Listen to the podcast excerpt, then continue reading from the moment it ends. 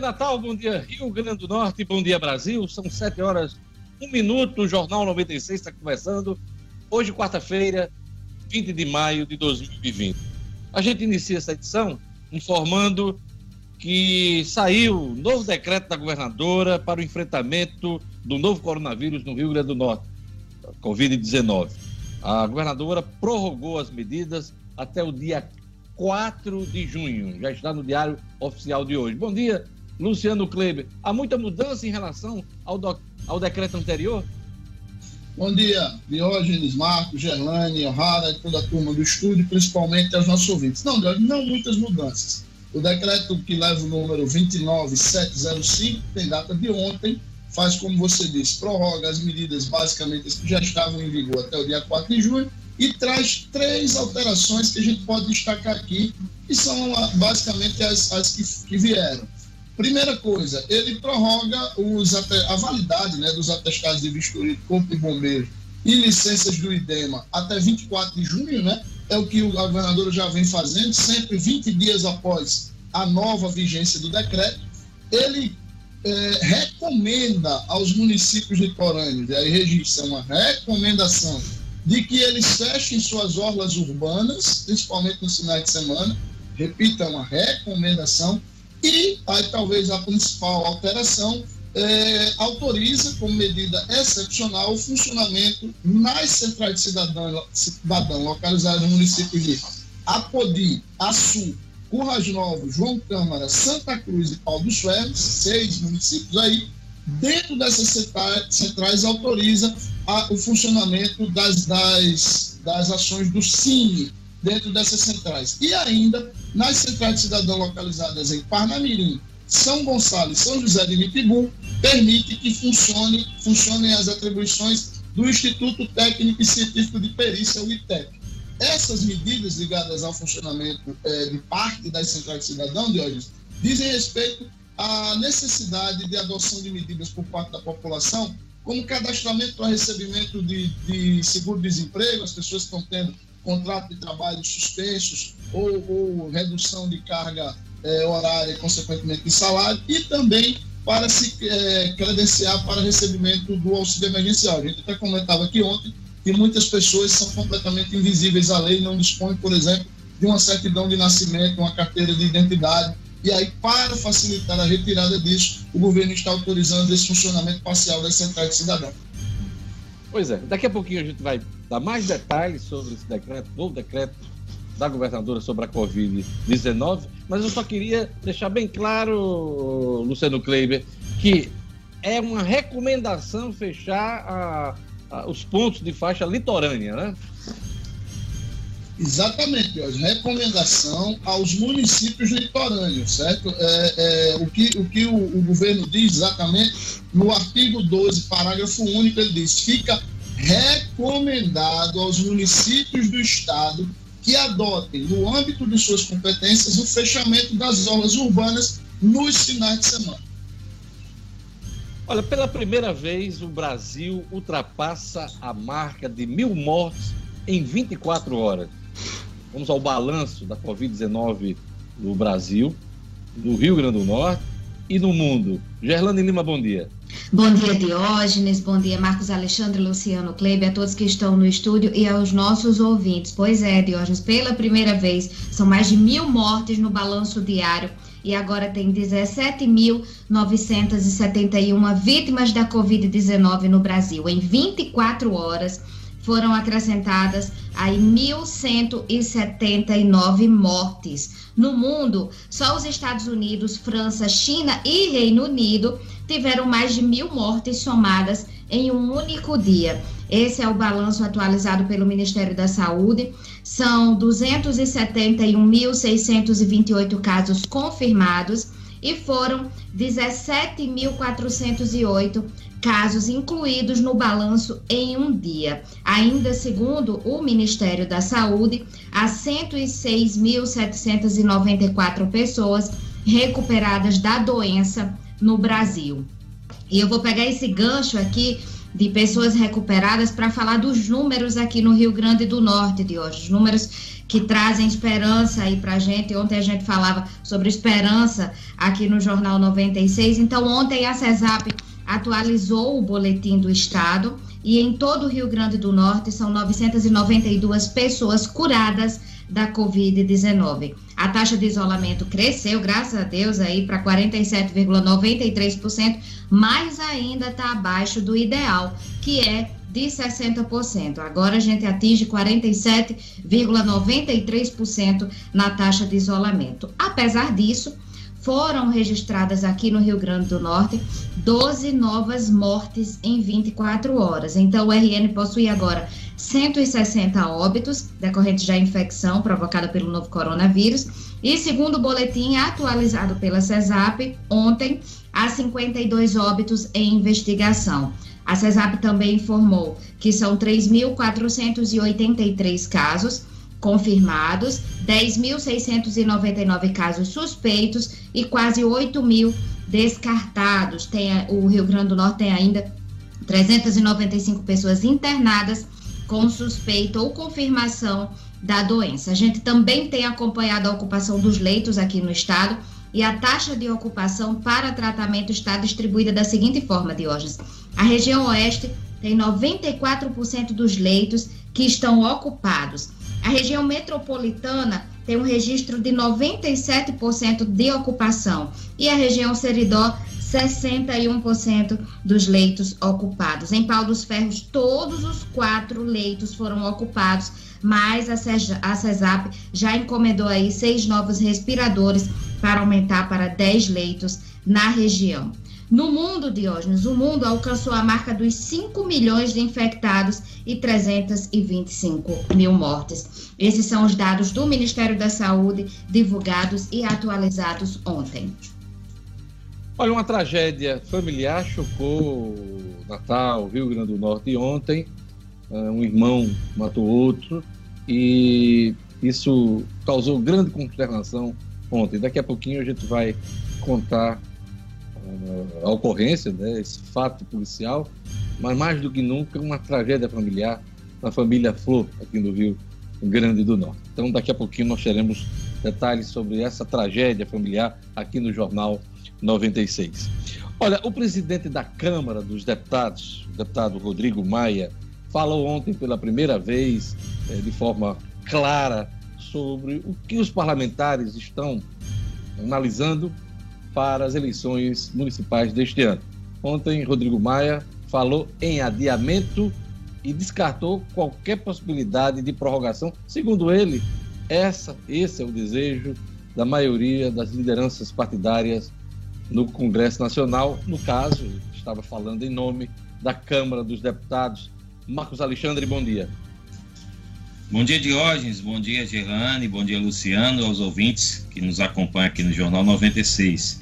É, esse debate sobre a mudança na data das eleições andou ontem, digamos assim, mais uma casinha, né, com o presidente da Câmara Federal e também o presidente do Senado, Davi Alcolumbre, andou falando também sobre o assunto, né, para adiar a, a data das eleições, né, a realização das eleições que está prevista para 4 de outubro e pelo que se projeta, até já vinha sendo falado pelo futuro presidente do Tribunal Superior Eleitoral, o ministro Luiz Roberto Barroso, e agora também pelos presidentes da Câmara e do Senado, a possibilidade da eleição ocorrer em meados de novembro. Se fala aí na data de 15 de novembro para um primeiro turno e de 6 de dezembro para um segundo turno. O presidente da Câmara, Rodrigo Maia, uh, informou ontem que e será formado aí nos próximos um grupo de trabalho composto aí por deputados e senadores, será uma comissão mista, digamos assim, das duas casas, para analisar essa questão.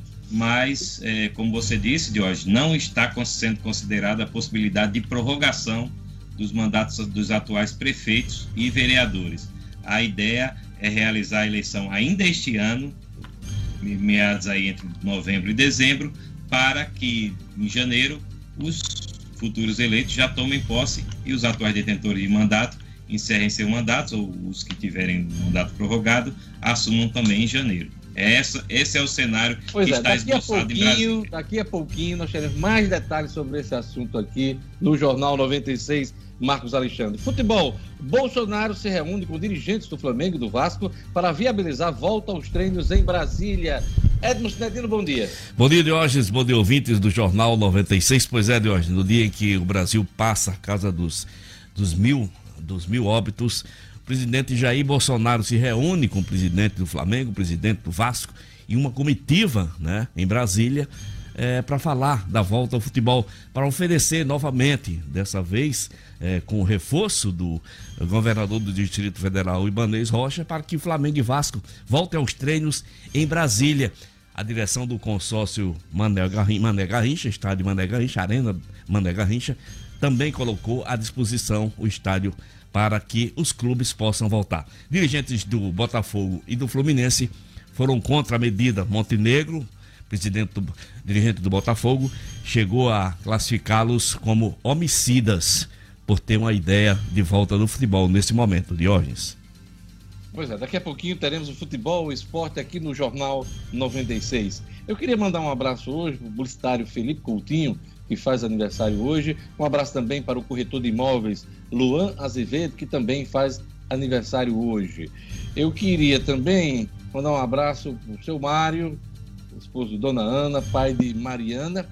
Mariana, que é, é, a namorada do meu filho, Daniel. Seu Mário fez aniversário ontem. A gente manda aquele abraço muito especial. Ele, que é um empresário do setor de artesanato, é, do turismo aqui no Rio Grande do Norte, em Natal. Então, aquele abraço, seu Mário, que aniversariou ontem. Aniversário, aniversário foi ontem, a gente manda aquele abraço. Quem aniversariou ontem também, e eu queria também mandar um abraço a governadora né, do Rio Grande do Norte, a governadora Fátima Bezerra, que fez aniversário ontem. Então, a gente manda aquele abraço. Hoje é dia 20 de maio, dia do pedagogo, dia nacional do técnico e auxiliar de enfermagem, Dia Mundial das Abelhas, pois é, Dia Mundial das Abelhas, Dia Nacional do Medicamento Genérico, do aniversário da cidade de Palmas, de Tocantins, e Dia do Comissário de Menores. São as datas comemorativas neste 20 de maio. Vamos a mais destaques da edição de hoje.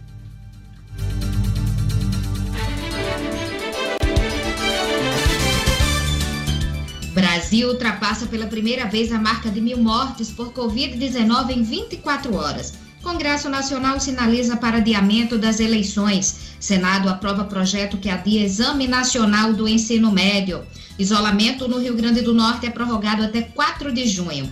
Governo envia à Assembleia Legislativa projeto sobre aumento do piso dos professores. Detento do sistema semiaberto é assassinado em Baraúna. E futebol, Bolsonaro se reúne com dirigentes do Flamengo e do Vasco para viabilizar a volta aos treinos em Brasília. Jornal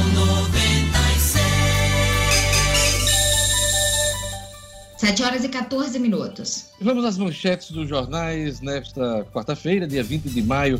Tribuna do Norte traz aqui: isolamento é prorrogado pelo governo do Rio Grande do Norte até o dia 4 de junho. Relata aqui a tribuna, na sua manchete principal, o governo do, do Estado prorrogou as medidas de distanciamento social para o combate ao coronavírus até o dia 4 de junho. Segundo o secretário de Tributação, Carlos Eduardo Xavier, o decreto mantém as mesmas medidas em vigor. Daqui a pouquinho a gente detalha aqui no Jornal 96. A tribuna diz aqui: MEC fará consulta pública sobre adiamento do Enem 2020. TCE questiona e Estado defende contrato para leitos da Liga, a Liga contra o Câncer, cerca de 3, aliás, o TCE identificou que o Estado pagará 3,2 mil reais por leito de UTI, bem acima do valor de mercado. O governo defende a lisura do contrato. Mansueto, Mansueto Almeida, secretário do Tesouro Nacional, disse que é, é impossível manter auxílio permanente como deseja alguns parlamentares no Congresso em Brasília. São os destaques da Tribuna do Norte nesta manhã. O Globo diz aqui, sem ministro, o ministro da Saúde, país passa dos mil mortos diários. Interino há cinco dias, general Pazuello nomeia nove militares para a saúde. Olha aí. Ô Marcos Alexandre, nomeando nove militares para a saúde, o interino está cada vez mais com ar de definitivo, titular, né?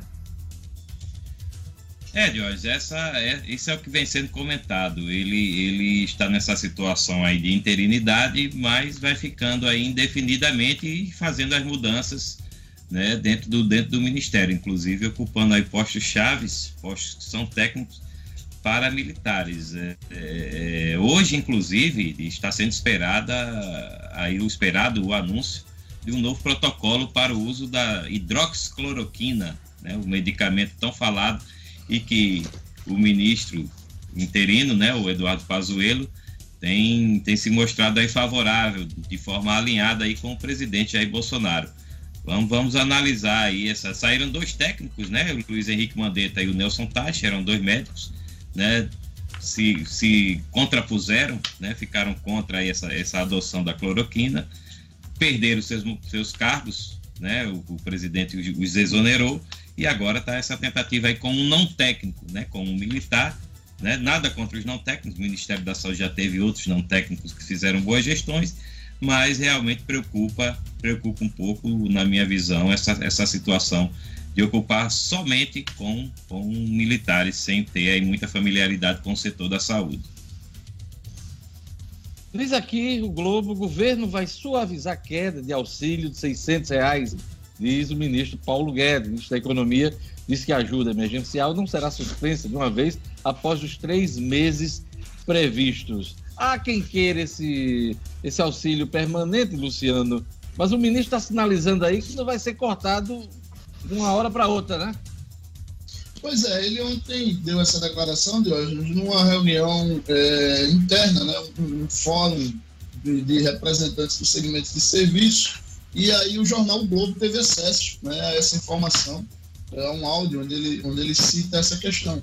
Ele já de cara já descarta essa perenização, né, que, o, que o auxílio fique permanente, diz que não há espaço fiscal nem financeiro para assumir esse, esse custo, mas diz que o, o auxílio ele precisa é, fazer, o Ministério da Economia, nas palavras de Paulo Guedes, precisa fazer, para parafrasear você, Jorge, que ontem usou um trade-off, ele usa um phasing out, que é uma eliminação em fases do auxílio emergencial. Rapaz, você tá muito chique, tá só com termos técnicos em inglês, né? Eu não, foi Paulo Trade-off. Como é que é? Phasing out, é? Phasing out. Olha, tem uma foto do Globo hoje. Quem está acompanhando aí pela, pelas redes sociais, pelo Facebook, pelo Instagram e, e YouTube, deve estar tá vendo aí, olha aí, máscaras descartadas no chão, cada vez mais preocupando as autoridades sanitárias de saúde. As pessoas estão usando as máscaras e jogando as máscaras em qualquer lugar. Isso aqui facilita a propagação do vírus, né? Porque contato com animais, as próprias pessoas, né? Crianças podem pegar as máscaras do chão e colocar na boca, ou enfim, é, manuseá-las então, é preocupante hoje o descarte de máscaras da Covid-19 nesse momento que a gente vive da pandemia. É preciso que as pessoas tenham consciência de usar a máscara e depois dar um destino adequado no lixo, porque senão não adianta estar tá usando máscara e jogando no meio da rua. Me chamou a atenção aqui essa foto do Globo na manhã de hoje. A Folha de São Paulo diz aqui, na sua manchete principal, pela primeira vez, país supera mil mortes por Covid-19 em 24 horas. Com 1.179 vítimas registradas ontem, coronavírus já é maior causa de mortalidade hoje no Brasil. Então, a gripezinha hoje é a maior causa de mortalidade no Brasil nos dias atuais. Destaque da Folha, Maia vê quase unanimidade para adiar eleições. Destaque também na Folha General, põe coronel de número 2 e nove militares na saúde. Senado dá aval para mudar data do Enem. São os destaques da Folha na manhã de hoje. O Estado de São Paulo diz aqui também, destacando essa, essa marca das mil mortes diárias da Covid-19, e o Estado de São Paulo diz mais de mil mortes por dia e um a cada sete novos casos no mundo. Um a a cada sete casos no mundo. O Congresso estuda adiar eleições para o fim do ano. Poupança digital compulsória dificulta auxílio. São os destaques do Estadão da manhã desta quarta-feira, dia 20 de maio. Tá? Olha, vamos aqui à previsão do tempo, da Clima Tempo, com Gerlane Lima. Previsão do tempo.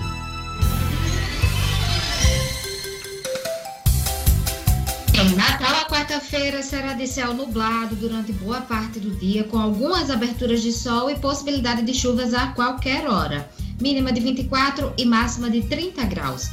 Em Jardim de Angicos, o dia de sol entre nuvens, a mínima fica nos 24 e a máxima chega aos 33 graus. Em Mossoró, a previsão é de sol com algumas nuvens. Pode também chover rápido durante o dia, que não vai ultrapassar os 7 milímetros nos períodos da tarde e da noite. A mínima na madrugada foi de 24 e a máxima fica nos 34 graus. Em Guamaré, a quarta-feira é de sol e temperatura abafada. Chove rápido à tarde, a mínima é de 23 e a máxima de 32 graus.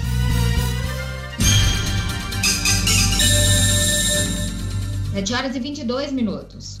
Viver Marina, Viver Marina está com a promoção, nunca visto, tem todas as plantas com até 50% de desconto, pela metade do preço. Vários planos de venda, você pode pagar em até 10, 10 vezes no cartão. E o Viver Marina vende barato porque produz. Grama esmeralda a partir de R$ reais o metro quadrado. Esse é só um dos exemplos, hein? Acima de R$ reais, o Vermarina entrega Natal sem taxa de entrega. Eu vou repetir, hein? Todas as plantas com 50% de desconto. A loja está aberta com as devidas seguranças na esquina da rua São José com a Miguel Castro, em Lagoa Nova. Não compre plantas sem antes fazer o orçamento no Viveiro Marina. Viveiro Marina, a grife do paisagismo. Agora vamos para a nossa ronda policial. Polícia Civil investiga a tragédia entre irmãos da família Flor. Os detalhes com Jackson Damasceno. Polícia, com Jackson Damasceno, o da massa. Oferecimento, ótica ideal. Compre seus óculos escuros ou de grau das melhores marcas em até 10 vezes no cartão. Temos convênios com empresas e associações. Facilitamos seu exame oftalmológico. Ótica ideal. Nosso ideal é fazer você feliz. Edifício Barão do Rio Branco 5. Telefone 32016797. Sigam também nossas redes sociais. Olá, bom dia a todos que fazem o Jornal 96, meus colegas, bom dia ao público, ouvinte. Esse fato chocou a sociedade norte-rio-grandense, ocorrido na manhã de ontem. A Polícia Civil investiga o caso, o delegado é, o Otacílio Medeiros, delegado regional ali da área. É, aconteceu na Fazenda Conceição, de, de propriedade da família Flor. Eu conversei com pessoas próximas à família e me contaram que o senhor Tárcio eh, morava na fazenda e a administrava. Era o solteiro dos irmãos, morava lá e tal. Mas a família vinha insatisfeita porque a fazenda vinha dando prejuízo e ficou acertado que essa fazenda seria arrendada. Isso seria comunicado a ele, ou foi comunicado a ele na manhã de ontem, nessa reunião familiar, lá mesmo na fazenda, de que a fazenda seria arrendada. No momento de discussão, ele puxou um revólver, ele tinha essa arma e atirou quatro vezes contra o irmão Túlio Flor, que morreu na hora. Em seguida, ele, inclusive na frente dos familiares. Em seguida, ele foi para um dos quartos, cometeu o ato extremo, pôs fim à própria vida. De acordo com o delegado Otacílio, a investigação dura uns dias ainda e parece que o motivo teria sido mesmo esse, a questão patrimonial, a própria fazenda onde tudo aconteceu. O senhor Tárcio Flor tinha sepultamento marcado para ontem à noite e o senhor Túlio Flor eh, estava para ser sepultado nas primeiras horas da manhã desta quarta-feira. Pois é, lamentável essa tragédia familiar, né? Esse crime ocorreu, inclusive, na, na frente da matriarca, né, da família da família Flor. É, muitas entidades é, emitiram nota ontem, até pela relação empresarial com, com os familiares, com, com os dois envolvidos neste crime lamentável.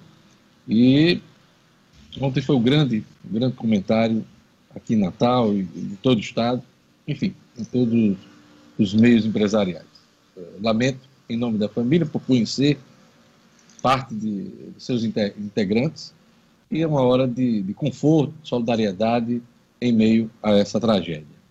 A gente segue aqui, no Jornal 96, detento do sistema semiaberto é morto em Baraúna. Bom, esse crime aconteceu na parte da tarde de ontem, mais um crime na região oeste do estado, né? Região aí que vem sendo atingida por uma onda de violência, disputa de facções e mais um monte de coisa que deve estar acontecendo. É, o crime de homicídio foi é, em via pública na rua José André. A vítima, Marcos Pereira de Lima, 22 anos, era conhecido como Marquinho, natural lá mesmo de Baraúna. Tinha passagem pela polícia, havia sido solto do sistema prisional há pouco tempo, usava uma tornozeleira eletrônica. O pessoal do 2 Batalhão da Polícia Militar foi quem cercou o local para os procedimentos do Instituto, Instituto Técnico Científico de Polícia, mas até o momento das primeiras perícias ninguém soube explicar quem teria assassinado Marquinhos, lá mesmo na cidade onde ele nasceu. A Polícia Civil investiga o caso. A gente vai ficando por aqui. Volta amanhã com mais notícias policiais aqui no Jornal 96. A todos um grande abraço. Até lá, se Deus quiser. Jornal 96. 7 horas e 27 minutos. Olha, o Senado dá aval para mudar a data do Enem. O Ministério da Educação você vai fazer uma consulta eh, com os inscritos no exame sobre o adiamento dessa data, dessas provas, né? Até que, enfim, está começando a chegar um bom senso. O ministro Abraham Weidaral estava né, ali teimoso, não, vai ser realizado na data. A realidade dos fatos é outra. É outra. A realidade dos fatos é outra. Vamos lá. Gerlane Lima.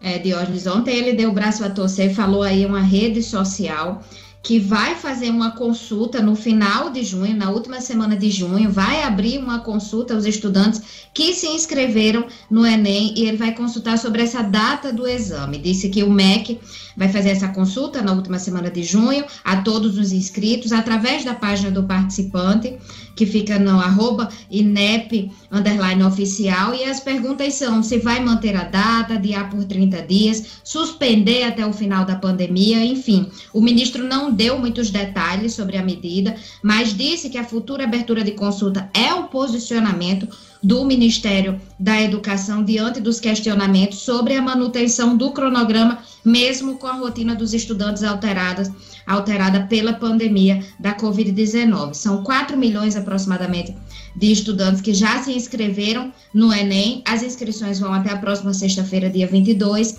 As provas impressas estão marcadas, ou pelo menos previstas, para acontecer nos dias 1 e 8 de novembro, enquanto a versão digital que já está com as vagas esgotadas, está prevista aí para acontecer nos dias 22 e 29 de novembro. Uma nota que foi publicada na segunda-feira, a gente chegou a comentar aqui, Diógenes, o INEP lembrou as medidas já tomadas para a realização da prova, como o adiamento da data de outubro para novembro, da versão digital, mas admitiu que o órgão poderá rever sim mais uma vez a data do Enem. Ontem, o Senado aprovou o projeto que adia a realização do Exame Nacional do Ensino Médio por causa da pandemia. Esse projeto teve 75 votos favoráveis e um voto contrário. Um voto contrário apenas. O projeto não firma um novo prazo. Na verdade, não ficou definido o prazo para a realização das provas, fica dependente da evolução da situação da pandemia e o texto segue agora para a Câmara e a gente continua aguardando um posicionamento, Diógenes, e acompanhando. A gente está falando de adiamento, de datas para realização de eventos importantes na vida social, na vida política do país, é, e o Congresso Nacional vai ser instado a tomar essas decisões, porque muitas dependem, inclusive, de emenda constitucional, que é o caso das eleições. É por isso que tanto Câmara e Senado vão se reunir para tratar desse assunto, porque vão ter que aprovar, toque de caixa, uma emenda constitucional em votação dois turnos na Câmara, no Senado, fórum alto, né, para cada emenda constitucional. Marcos Alexandre, é preciso mais do que nunca entendimento. E ontem Rodrigo Maia deu a sinalização de que teremos adiamento das eleições. É, tá tudo caminhando para isso, Jorge. É, tá desenhado esse cenário, os deputados e senadores agora vão se reunir, vão formar um grupo de trabalho conjuntamente, né, entre as duas casas, para debater e chegar a uma solução para essa questão. Vão também a fazer a coisa alinhada com o TSE, o Tribunal Superior Eleitoral, que terá um novo presidente a partir da próxima segunda-feira, né? Será o ministro Luiz Roberto Barroso, e a coisa deve se caminhar, acredito, em junho deveremos ter uma definição. Até porque está chegando a hora realmente, né? Em julho está prevista pelo calendário eleitoral a realização de convenções, das convenções partidárias, para que as legendas decidam quem serão seus candidatos a prefeitos, a prefeito e a, e a vereador. Então, é, está realmente na hora do Congresso tomar a frente dessa questão, decidir, segundo o presidente da Câmara, Rodrigo Maia, é, esse assunto do adiamento das eleições é quase uma unanimidade, mas não, há, não está sendo considerada a hipótese de uma prorrogação de mandatos, como muita gente defende. Inclusive, tem projetos no próprio Congresso sobre isso. Muita gente que tem mandato hoje, né, Marcos Alexandre? É bom ressaltar. Quem não tem mandato está querendo que tenha eleição. Quem tem mandato, seja de vereador ou no executivo, torce para que tenha prorrogação, inclusive coincidência de eleição em 2022, que pelo visto não só o futuro presidente do Supremo Tribunal Federal, o ministro Luiz Roberto Barroso, e a maioria no Congresso, é, é, esses dois grupos não querem. Exatamente. E a tendência é realmente que não haja a prorrogação de mandatos, né?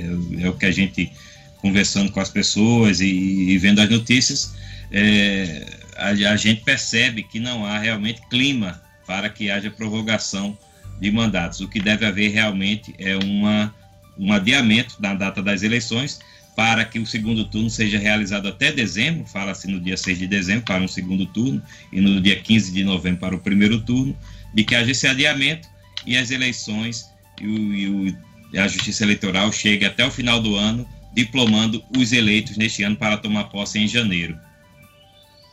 Independente da formalização desse grupo de parlamentares no Congresso Nacional, esse assunto já vem sendo estudado pelo Tribunal Superior Eleitoral. Já há um grupo trabalhando com os cenários, com as possibilidades, inclusive aguardando o que vai ser decidido pelo Legislativo. Independente do desejo do ministro do Supremo Tribunal, do desejo de um presidente do Tribunal Superior Eleitoral, tudo tem que passar pelo Congresso Nacional. Decisões sobre calendário, sobre a lei eleitoral, ela precisa sim do aval, da aprovação de projetos no âmbito do Congresso Nacional. Então vamos acompanhar aí o andamento e, como disse Marcos Alexandre, em junho, com certeza, nós teremos uma definição sobre as eleições municipais. E agora vamos chamar aqui o Luciano Kleiber. Luciano, é, vamos esgotar essa questão do decreto, do decreto da governadora, que já está no Diário Oficial de hoje, eu queria que você desse uma, uma geral, né? Sobre o novo decreto, o que foi confirmado, o que não foi, a expectativa que tinha, uh, que não se confirmou. Vamos lá, decreto já publicado no Diário Oficial do Estado. Três coisas, basicamente, Diógenes, a destacar que estão no decreto. Primeiro, aquilo que a gente, as três que a gente já citou. A recomendação aos municípios litorâneos de que fechem suas aulas nos finais de semana é, a abertura parcial das centrais de cidadão em cinco municípios do interior do estado, especificamente nestes cinco, especificamente para serviços do CINE, que é o Sistema Nacional de Emprego, né? e aí a gente está falando dos serviços de, para se dar entrada em pedido de seguro-desemprego, né? é basicamente para isso que estão sendo abertas essas unidades do CINE nas centrais de cidadão, são cinco municípios é, do, do interior do estado, Paulo dos Ferros, Peraí que eu vou listar todos eles. É, a outra coisa que a gente pode, pode destacar é a questão do, da prorrogação da validade das, das licenças do Corpo de Bombeiros e do IDEMA até 24 de junho. A governadora sempre vem é, colocando essa validade aí 20 dias além do prazo final de validade. Como o novo decreto, é, é, é sempre bom lembrar, é, o que estava em vigor iria se expirar hoje, agora fica valendo até 4 de junho, mais 15 dias. No caso, eh, trazendo as informações da Central de Cidadão, vão funcionar com o Cine as Centrais de Cidadão em Apodi, Açu, Curras Novas, João Câmara, Santa Cruz e Pau dos Ferros. E vão funcionar com o ITEP, aí no caso, para tirar é, a carteira de identidade, basicamente, né, para as pessoas que querem receber o auxílio emergencial de 600 reais, vão funcionar os, as, as unidades de TEP na Central de Cidadão de Parnamirim, São Gonçalo do Amarante e São José de Mipibu, aqui na região da Grande Natal. Com relação às expectativas frustradas, Jorge, a gente pode destacar três. A primeira, havia uma, uma intenção, as federações eh, da agricultura, do comércio, da indústria e dos transportes chegaram, inclusive, a entregar um documento à governadora pedindo que essa prorrogação não se desse além de 10 dias. É, a intenção era que é, o período de isolamento se esgotasse em maio, para que o mês de julho começasse a marcar a entrada daquele protocolo que as entidades apresentaram de retomada normal das atividades econômicas. A governadora não acatou isso e manteve os 15 dias que ela vem fazendo nas prorrogações. A outra expectativa que havia de olhos era da inclusão de alguns segmentos do setor do comércio havia um, uma grita muito grande, um, um, movimento muito grande, principalmente dos segmentos de vestuário e acessórios e de calçados. As lojas de, de roupas e, e, de calçados estavam pretendendo ser incluídas no comércio que pode funcionar, claro, é, atendendo todas as recomendações. Isso também não foi incluído.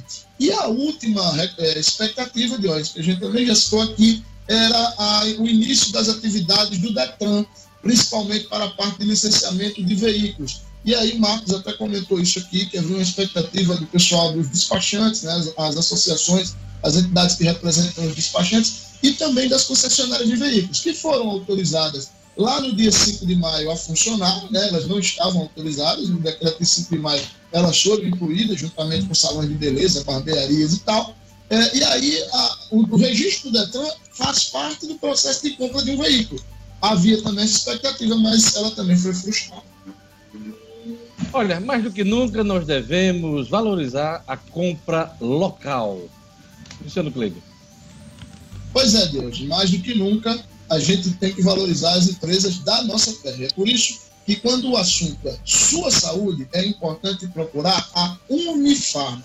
Ela está presente onde o povo mais precisa já são mais de 650 lojas espalhadas pelos estados do Rio Grande do Norte, Paraíba e Pernambuco, sempre com atendimento personalizado e preço baixo de verdade. Quando precisar de uma farmácia, lembre-se da rede que cuida da saúde do Rio Grande do Norte. Lembre-se da farmácia amiga. Unifarma, uma farmácia amiga, sempre perto de você e tomando todas as precauções para você ter segurança sanitária ao frequentar uma de nossas lojas. Olha, nesse finalzinho do primeiro bloco, eu estou vendo aqui uma manchete na Folha. Coronavírus pode adiar cerimônia do Oscar, prevista para fevereiro de 2021. A gente fala tanto em adiamento aí de datas aqui no Brasil, até o Oscar pode ter é, sua cerimônia modificada. Então, ela está prevista para fevereiro do ano que vem e, e, e nós poderemos aí ter um adiamento é o que está sendo informado hoje pela, pela imprensa internacional. Diga, Marcos. No Rio de Janeiro já tem gente que fala em adiamento do carnaval do ano que vem, aquele carnaval da Marquês de Sapucaí, alguns blocos também do Rio Bola Preta, que é, tem muita gente também está se preparando para não sair. Então, assim, prefeito... é para ver, ver, o alcance da, dessas medidas, né? Como é que estão como é que está a proporção disso aí, no, até no Brasil, né? E essa notícia agora que você dá do Oscar também nos Estados Unidos. Pois é, 2020 vai ser um ano, vai ser um ano que não vai acabar. Não tem aquela história, o ano que não acabou, né? Vai, 2020 vai entrar para a história. A gente vai ver isso lá na frente, como o ano que não acabou. Diga, Luciano. O prefeito de Salvador, Diógenes, que é outro carnaval extremamente tradicional, o ACM Neto, ele já disse que não haverá carnaval em Salvador ano que vem. A única você... se tiver uma vacina. Fernando, você que gosta muito de novela, eu sei que você é muito noveleira, eu estava me lembrando hoje de manhã como é que vai ser a volta das novelas. Porque novela tem muita pegação, né? Tem muito beijo, tem muito, né? Tem umas cenas mais calientes, né? Como é que vai ser? Olha, liberou, vamos voltar com as novelas. Tinha um até com aquela Regina Casé, né? Que estava fazendo muito sucesso. Amor, Amor de mãe. mãe. né? Como é, que, como é que vai ser? Os camaradas vão ficar só no, no cotovelo. Pois é, né? Por isso que nem se fala na volta, né? Não tem uma previsão, não tem, não se fala no retorno. Por enquanto, só se fala nas reprises das novelas aí que já foram apresentadas pela Globo e é a previsão aí por muito tempo. Não e tem como. que tem aquele desejo por aquela atriz, né? E, e depois desse negócio, como é que vai ser? Vai chegar junto? Vai ter aquele- beijo técnico? Não vai ser beijo técnico? Tá difícil, Luciano tá difícil. Eu tava, tava hoje me lembrando, escovando os dentes hoje de manhã, me lembrando, gente, como é que vai ser o início das novelas? A volta das novelas. Eu estou imaginando, ó, você escovando os dentes e se lembrando das cenas picantes das novelas. Rapaz, você não tem aparelho pra você, não. Sem detalhes, eu tava de toalha. Eu indo lá pro intervalo. Daqui a pouquinho a gente volta com o Jornal 96.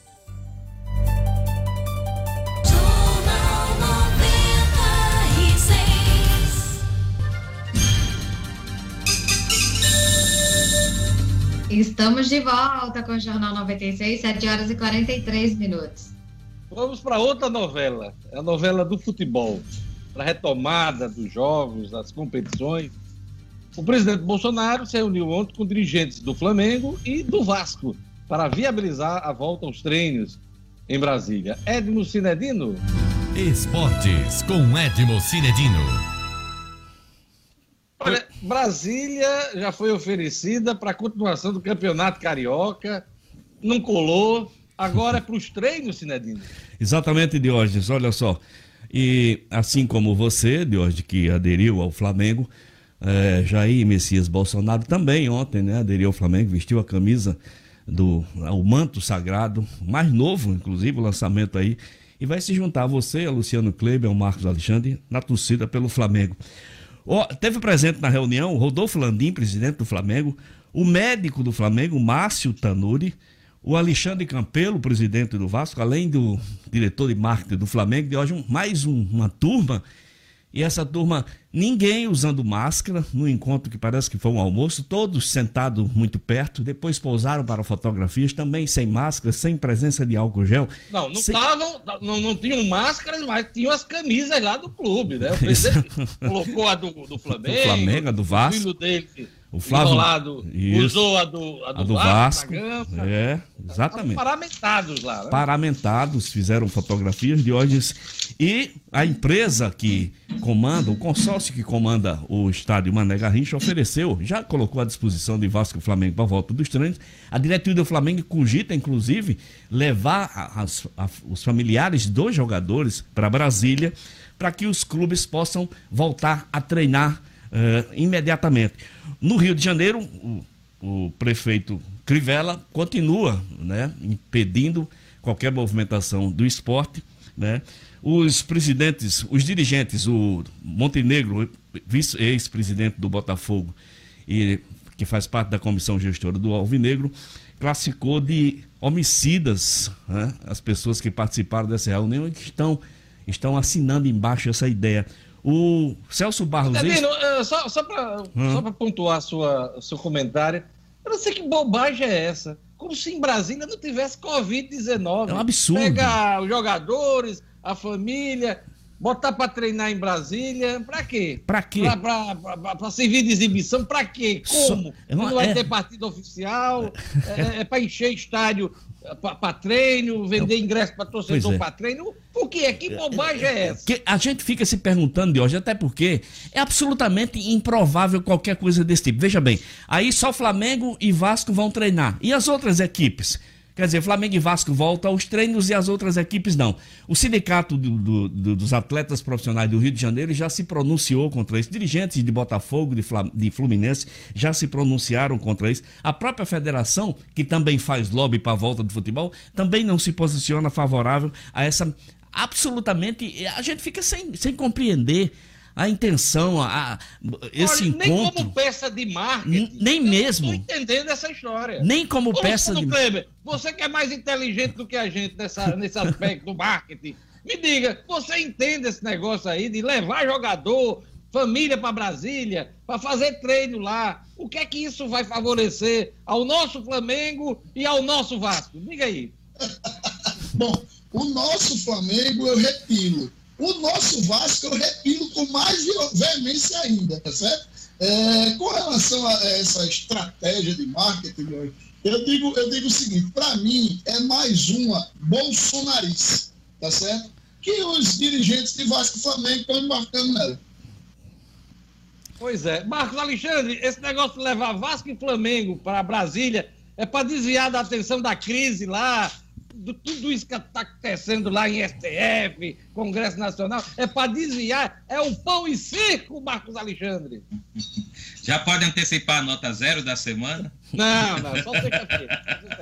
Não, Jorge, brincadeiras à parte, eu, eu, só entendo essa reunião de ontem como algum lobby para a renegociação de dívida, o governo tomar alguma medida econômica também, incluir os clubes. Fora isso, é totalmente absurdo. É questão de volta aos treinos e voltar em Brasília realmente não, não tem nenhum sentido nessa medida. A palavra volta agora para o relator do esporte, Edson Nedino. Pois é, Deus, e eu destaco aqui a palavra do Celso Barros, ex-presidente do Fluminense, que ele disse que os caras estão prestando, os eles dessa reunião, fizeram parte dessa reunião, estão prestando um enorme de serviço à população. O Montenegro ainda se pronunciou, ex-presidente do Botafogo, dizendo que, os, que essas pessoas não devem estar regulando bem. E essa foi a opinião unânime de outros dirigentes do futebol carioca. E a gente fica na perspectiva para que essa, essa pantomima seja apagada, que isso seja esquecido, né?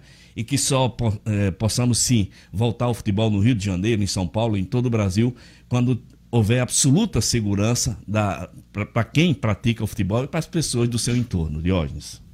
Olha, se a gente tivesse ainda aquelas enciclopédias, né? Barça, aquelas que a gente tinha no passado, essa história da Covid-19 no Brasil ia merecer um tomos sozinho Somente. dessa enciclopédia. Exato. Porque são tantas as histórias, são tantas as. Tem coisas até boas, medidas importantes sendo tomadas, Uhum. mas o que tem de, de coisa que ninguém entende, sabe? De palhaçada. Palhaçada. Coisa, é uma coisa impressionante. Sinedino, Verdade. o infectologista Antônio Araújo vai dirigir comissão especial, aliás, responsável por definir a volta do futebol no Rio Grande do Norte. Infectologista, médico, Isso. Antônio Araújo. Exatamente, Diógenes. Boa notícia para o nosso futebol.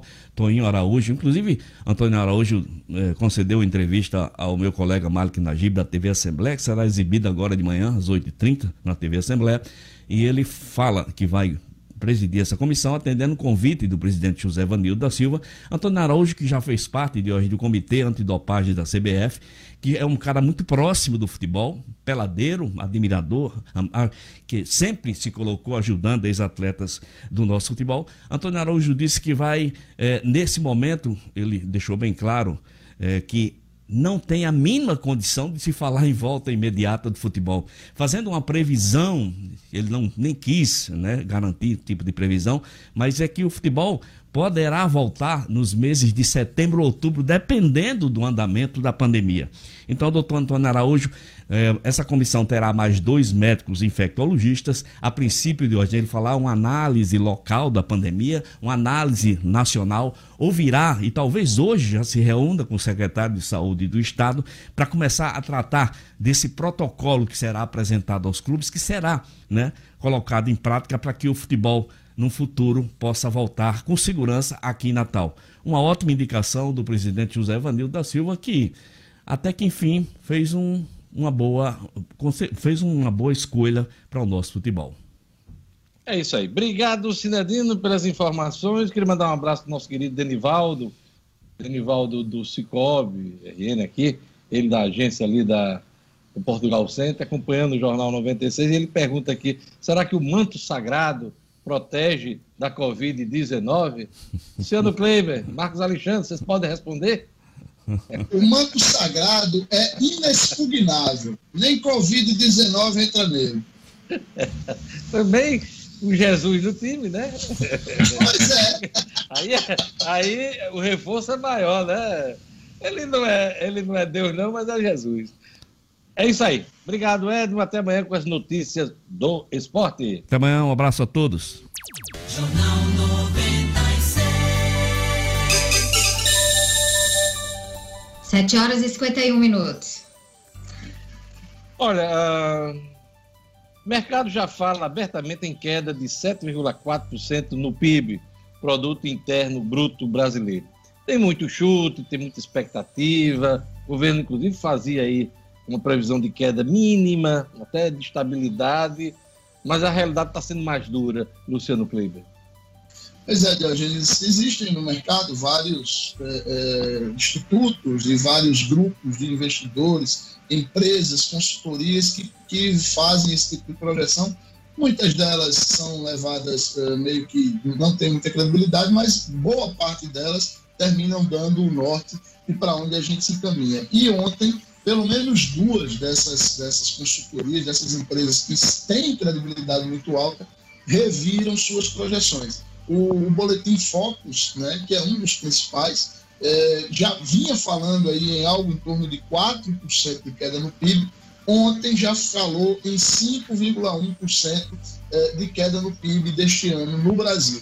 O banco Goldman Sachs, que é outro que é extremamente é, bem, bem conceituado no mercado, foi o primeiro a revisar de 4,6%, que era a expectativa dele anterior, para 7,4% de queda no PIB. Se isso acontecer, será o maior tombo desde os anos 80 do PIB brasileiro, Diogenes. Sabe Deus quando e como a gente se recuperará de uma queda como essa.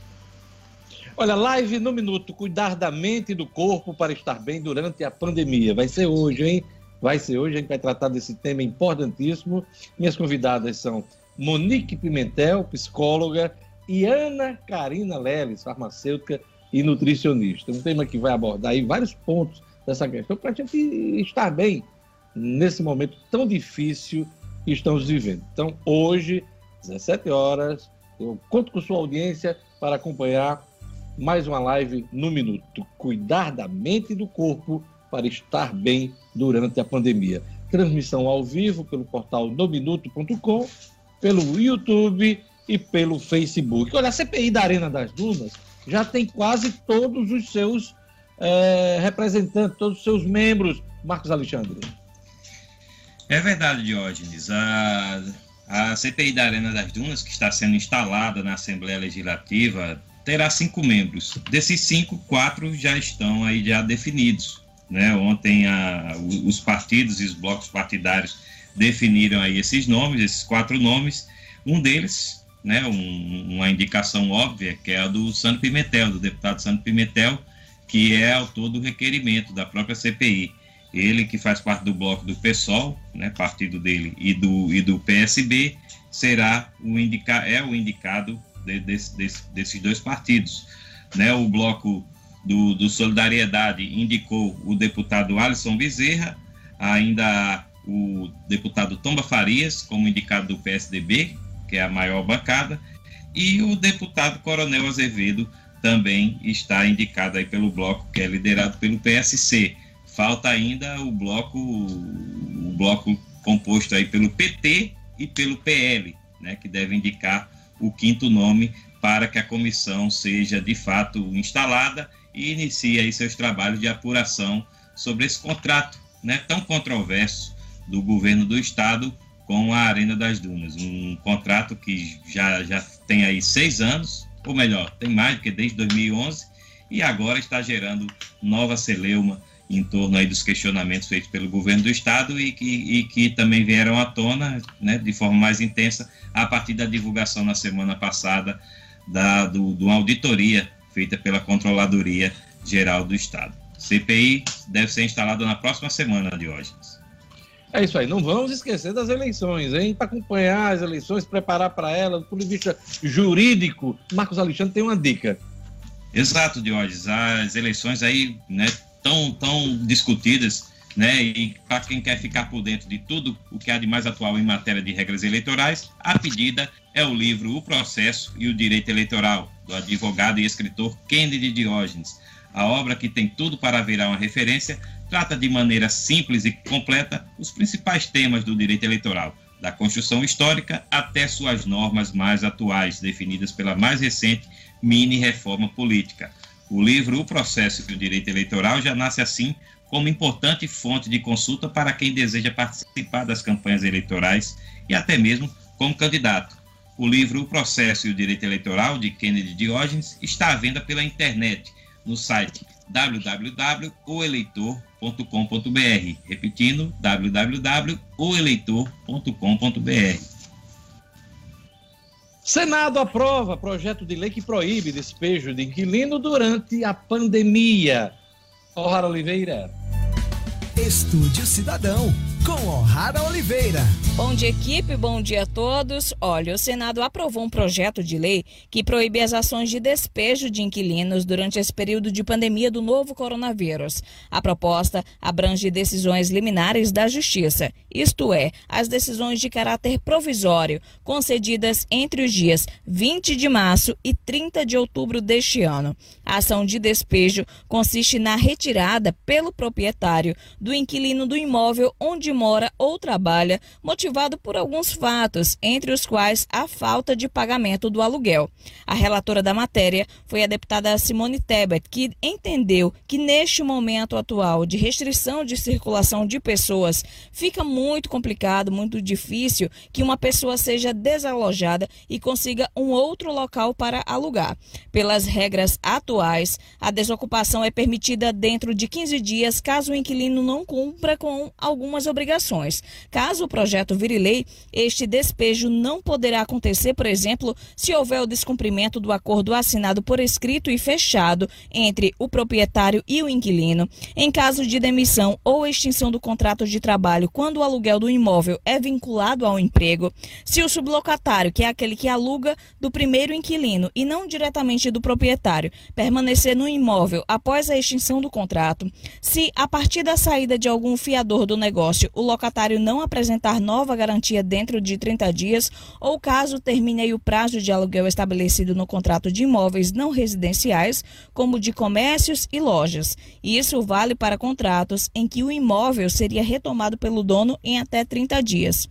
Todavia, o despejo poderá acontecer nas demais situações explicitadas na lei, como, por exemplo, locação por temporada para prática de lazer, retomada do imóvel após o fim do contrato para uso do proprietário, de seu companheiro ou dependente e a realização de obras aprovadas pelo poder público.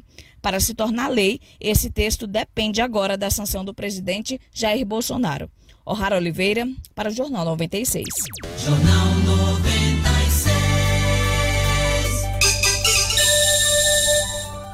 7 horas e 59 minutos.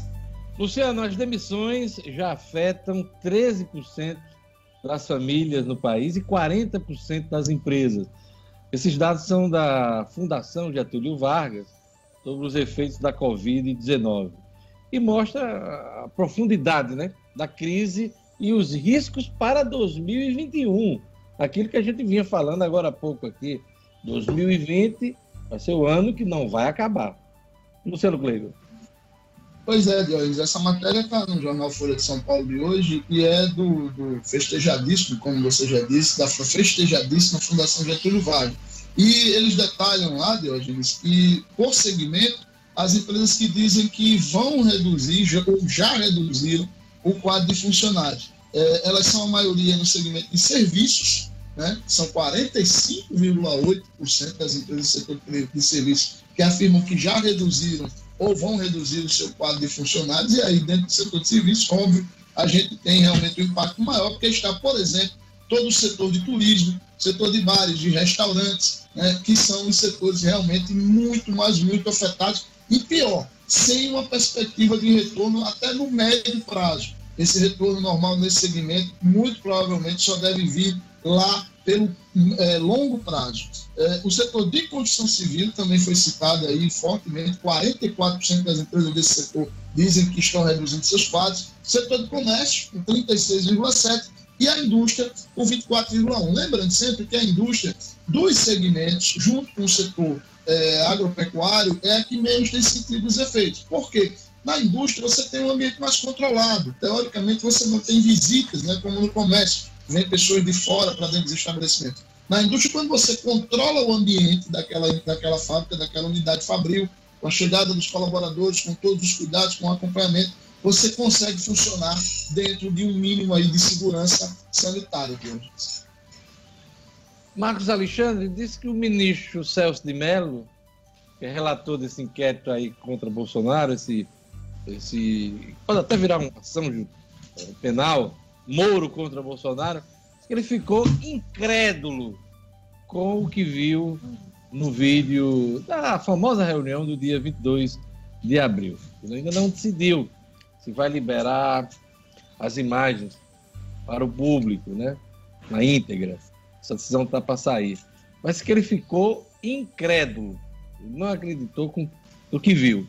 Que coisa, hein? É, e o país também precisando ficar incrédulo, né? Ou seja, ter acesso também a esse vídeo. Eu, eu sou, eu sou inclusive da corrente que favorável. Tem alguns amigos e que a gente conversa, pai, não é bom, vai acirrar o clima que esse vídeo seja divulgado, não. Tem que ser divulgado e segundo o STF, o próprio STF, né, como se manifestou no início da semana, está chegando esse prazo do ministro anunciar sua decisão, né, até sexta-feira. Foi uma nota que o STF disse que ele então pode ser hoje, pode ser amanhã, até sexta-feira, o ministro Celso de Mello, que tem inclusive uma tradição de ser transparente, né, né nas, nas peças que ele julga, de, de, de dar um acesso claro, quando, quando é possível. E nesse caso aí do vídeo é plenamente possível. O país tem o direito de saber o que, que foi divulgado, é, já que é alvo de tanto questionamento, né, desse, nesse processo aí, o questionamento foi feito publicamente pelo ex-ministro Sérgio Moro, quando da demissão dele, há duas semanas. Então, o país precisa conhecer o que está por trás desse vídeo e o STF, será que, será que eu fico imaginando, ó, será que o ministro de Mello ficou incrédulo na fala de Weitraub, na fala de Bolsonaro? O que, que, que deixou é. o ministro de cabelo em pé? É bom deixar claro para nossos ouvintes, né? Algumas coisas que vazaram desse conteúdo. É o seguinte, além dessa questão da Polícia Federal, que é o cerne desse, desse, desse vídeo, né? É, da, da divulgação desse vídeo, nós temos aí briga entre ministros, é, o Paulo Guedes brigando com o Rogério Marinho aqui do Rio Grande do Norte, inclusive com palavras de baixo calão, insinuações grotescas. Nós temos um ministro da Educação sem educação, chamando todos os ministros do STF de filhos da puta, e temos também é, uma outra ministra, né, falando que tem que prender todos os governadores e prefeitos. Além do ministro das Relações Exteriores falando em comunavírus. Então, olha o caldo, olha o caldo, é, o angu né, de caroço nessa história toda desse vídeo. Então, há uma expectativa, o ministro ainda não decidiu, pode decidir, como bem Marcos lembrou, até a sexta-feira, pode até sair hoje essa decisão. Pode sair hoje. E a tendência, até pelo que ele viu, a expectativa é que o ministro dê publicidade para a gente ver o que é que se anda discutindo aí nas reuniões do Palácio do Planalto. É mais um momento hein? histórico, é mais uma coisa que vai entrar para os anais da República, Marcos Alexandre. Pois é, uma reunião animada dessa tem que vir a público, tem que a, a população tem o direito de saber o que que os nossos ministros estão, como é que o Brasil, né, o futuro do Brasil está sendo discutido né, nessas reuniões é, de hoje. Eu, eu, eu espero realmente que o ministro libere, libere tudo, como diz a hashtag aí que está circulando nas redes sociais. Conta de luz faz parte dos itens que podem ser pagos um cartão emergencial, o cartão emergencial da Caixa Econômica Federal. Gelane Lima. É, Diógenes, o auxílio emergencial pode pagar agora através do cartão a conta de luz dos potiguares. Isso passou a ser possível desde ontem para os clientes que podem quitar, inclusive, as faturas de meses anteriores, caso estejam em aberto. E essa iniciativa também beneficia é, clientes de baixa renda que são cadastrados na tarifa social que ultrapassem 220 kW, o limite da isenção da tarifa estabelecido pela Agência Nacional de Energia Elétrica. Essa iniciativa, de hoje está disponibilizada gratuitamente aos correntistas da Caixa. O cartão de débito virtual deve ser emitido por meio do Internet Bank e para efetuar o pagamento da fatura de energia tem que acessar o site da COSERN, que é o www.coserne.com.br. www.coserne.com.br. Na página inicial, o cliente clica no banner pagamento com cartão, em seguida, pagamento com cartão virtual Caixa Elo, e na sequência, o cliente será direcionado para um cadastro com login e senha, login e senha, onde vai encontrar um ambiente de pagamento da Coserne. E a plataforma, claro, que foi utilizada para a COSERN para fazer esses pagamentos com cartões de crédito e virtual. Quem tiver alguma dúvida sobre o funcionamento do cartão virtual da Caixa, pode encontrar mais detalhes nos perfis oficiais do banco e também por meio do site www.cef, Caixa Econômica Federal, né, .gov.br www.cef.gov.br. Então, a conta de luz, ela agora faz parte dos itens que podem ser pagos com cartão do auxílio emergencial desde ontem, Diógenes. Luciana, a gente já uh, destacou aqui o um novo decreto da governadora, vai até 14 de junho, as medidas de isolamento. 4, aliás, 4 de 4, junho, né? 4 de junho, as medidas de isolamento. Uh, tem duas coisas que eu queria que a gente comentasse aqui também, Marcos Alexandre. A expectativa é que junho as coisas se normalizem. Mas diante de um quadro com mil mortes diárias, o Brasil já chega, chega esse patamar. E a tendência é que nas próximas semanas a gente tenha um agravamento até desses números, até chegar a um hipotético pico da doença em junho. Será que vai dar para a gente ter um horizonte, uma luz no fim do túnel de retorno à normalidade? Qual, é o, qual é a sua impressão, Luciano Cleiton? Diógenes, é, eu acho, primeiro eu queria registrar que eu achei acertada a decisão da governadora de adiar em mais 15 dias é, qualquer possibilidade de flexibilização ou de retorno das atividades. O momento que nós vivemos, principalmente pela falta de uma, de, da, da condição de se implantar um número maior de novos leitos, principalmente de UTI, no Rio Grande do Norte, ele realmente inspira cuidado. A rede pública de saúde do Rio Grande do Norte está à beira de um colapso. Claro, há promessas, há expectativas muito grandes para esta semana e para a próxima da abertura de novos leitos. Infelizmente, hoje, a gente teve aí a notícia de um questionamento por parte do TCE daquela parceria que envolve o governo do Estado e a Liga Norte Rio Grande nesse combate ao câncer, né? que previa 20 leitos de UTI, 20 leitos é, de enfermaria, especificamente para pacientes da Covid. Está sendo questionado pelo TCE, pode atrasar bastante, pode não, vai atrasar bastante essa questão aí. Então, com a falta de, de uma é, instalação mais massiva de novos leitos, eu acho que infelizmente o cenário é esse. Para junho de hoje, como a gente tem duas semanas para frente, eu não acho que seja prudente ninguém fazer nenhuma expectativa agora. A gente precisa acompanhar os números. O Rio Grande do Norte segue uma curva ascendente de casos e de óbitos. A gente ainda tem uma deficiência muito grande de testagens. É preciso que nessas próximas duas semanas a gente acompanhe com muita atenção os números para verificar se naquele, naquela linha de subida se a gente atingiu o que os especialistas chamam de platô, ou seja, aquela linha começar a ficar mais horizontal no número de casos novos e no número de, de óbitos. Quando a gente começar a ver isso, aí a gente começa a pensar na retomada.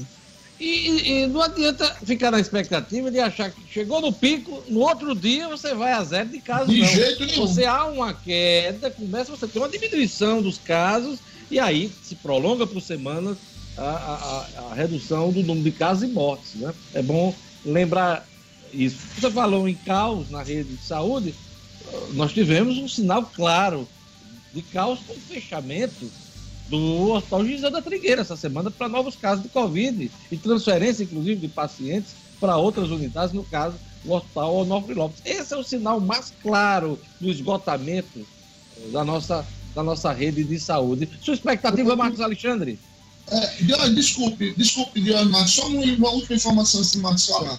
É, um outro indicador importante, é, Diógenes, Marcos, ouvintes, Gerlane, é que os planos de saúde, tá certo, que estão em Natal, já começam a adotar de maneira mais contundente protocolos junto aos seus é, clientes. Então, quem procura os planos de saúde no Rio Grande do Norte é, e que tem algum sinal de uma febre, não sei o quê, já está entrando com alguns protocolos, inclusive é, de medicamentos tá, preventivos, para evitar que realmente haja esse contágio. Ou seja, há uma preocupação maior também dos planos de saúde. Desculpe, Marcos Alexandre, sua opinião. Minha expectativa, Diógenes, é, é um pouco pessimista nesse momento. Já foi mais otimista. Em abril, meados de abril, eu achava que nessa época, agora de fim de maio, início de junho, a gente já teria uma clareza melhor para uma reabertura. Mas, infelizmente, essa minha expectativa não se confirmou e hoje ela é diferente. É, a gente vê aí o Brasil é, assumindo postos de destaque, vamos dizer assim, destaque negativo. Hoje o Brasil já é o terceiro país do mundo, em, das, das, do fim de semana passado para cá, do fim de semana passado para cá ele já ultrapassou Espanha, Itália, Reino Unido. Agora está atrás apenas dos Estados Unidos e da Rússia. E pelo comportamento que a gente vê da população aqui em Natal, no interior, em todo o Brasil, a população desrespeitando é, é, clamorosamente todas as recomendações de saúde, né? A gente vê essa capa do, do, do, Globo aí extremamente preocupante, com a foto de, das pessoas jogando máscara na rua. Ou seja, o brasileiro não está dando a mínima. A grande parte do, dos brasileiros não está dando a mínima por, para, para essa doença. E por isso eu acho que aqui no Brasil a normalidade vai demorar mais. A volta da normalidade vai demorar mais a chegar. Eu queria a opinião de Gerlane Lima, ela vai dar a opinião dela sobre a expectativa e também, claro, atualizar os números da Covid 19 no Rio Grande do Norte, Brasil e no mundo de forma resumida. E eu tenho uma última informação na sequência. Vamos lá, Gerlani. Pois é, Diógenes, infelizmente eu também não acredito que a normalidade no Brasil esteja próxima, principalmente diante das taxas de isolamento que não nos animam e diante dessa realidade que a gente vê com os números aumentando, a gente acompanha a cada hora nos boletins que são atualizados. Infelizmente, eu acho que até é, nesse primeiro semestre, pelo menos a normalidade ela não chega, aliás, está muito distante, inclusive, do segundo semestre. Vamos aos números atualizados, Diógenes. No Rio Grande do Norte, são 160 mortes, com 3.483 casos confirmados. No Brasil, 17.983 mortes, com 271.885 casos confirmados. E no mundo, 5 milhões e 4 mil casos confirmados, com 325 mil mortes. Olha, uma informação importante que tem a ver também, nesse momento de pandemia, coronavírus no país. O Supremo Tribunal Federal vai julgar hoje as ações contrárias à medida provisória editada pelo presidente Jair Bolsonaro na semana passada, que isenta de punição decisões tomadas por agentes públicos no combate à pandemia do coronavírus. Essa MP, que está em vigor, ela foi entendida como um salvo-conduto, um excludente de licitude para os agentes públicos em todos os níveis, hein? Governo federal, governo estadual e governos municipais, para que tome medidas, inclusive medidas que podem provocar danos ao erário, morte das pessoas, né? Então, essa MP está valendo, ações contra elas vão ser julgadas e o ministro, que é o relator da matéria, o relator das ações, o ministro Luiz Roberto Barroso, decidiu, decidiu ontem, levar o assunto para os 11 ministros. Como se trata de uma decisão de um dos poderes, uma decisão importante do presidente da República, ele não, ele não quis decidir sozinho. Levou ao plenário. Então, os 11 ministros do Supremo Tribunal Federal vão decidir sobre essa questão. Decisão importantíssima para o momento que estamos vivendo, porque tem essa medida provisória que isenta de punição decisões tomadas por agentes públicos. Rapidamente, Marcos Alexandre, sua expectativa em relação a essa decisão do Supremo Tribunal Federal hoje? Me custa acreditar que o STF vai tomar outra decisão que não o arquivamento dessa MP absurda. É, Luciano Kleiber, sua expectativa a gente comentou aqui esse excludente de ilicitude, né? Eu acho que levar isso adiante é um, um contrassenso tão grande quanto a própria criação dele.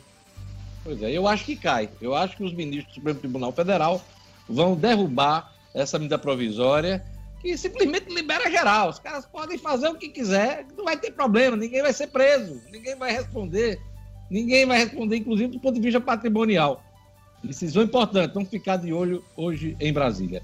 Obrigado a todos, obrigado Gerlando, obrigado Luciano, obrigado Marcos Alexandre, obrigado O'Hara Oliveira, Edson Cinerino, Jorge Fernandes e o nosso querido Clebinho, acompanhando e dando suporte técnico a essa transmissão do Jornal 96. Vem aí Padre Francisco Fernandes com fé na vida.